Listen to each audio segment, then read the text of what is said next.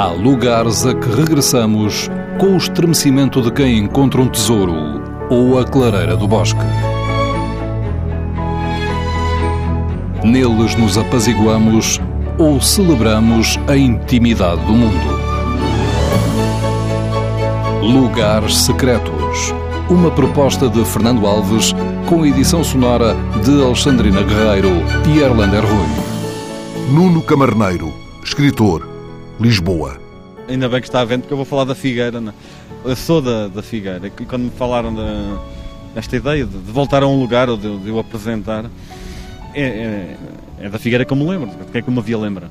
E lembrei-me imediatamente quando tinha 14, 15, 16 anos, eu saí da Figueira aos 17, de como íamos para a escola de calções e com a toalha meio amarfanhada na, na mochila. Saíamos de bicicleta, porque eu andei de bicicleta até aos 18 anos, eu só, só fui motorizado depois dos 18, não era dos que tinha moto.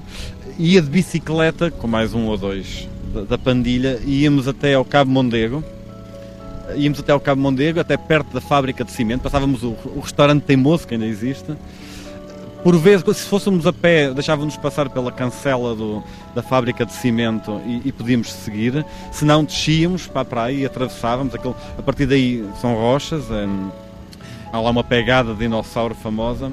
Íamos até uma, uma praia pequeníssima, uma pequena enseada, muito discreta, onde ficávamos horas e onde não por acaso iam também apanhar banhos de sol as bailarinas do casino e foram das primeiras mamas que vimos em grupo um bocadinho a revocar os sinais de fogo do, do Jorge Senda, que, é, que, não por acaso também é passado na Figueira.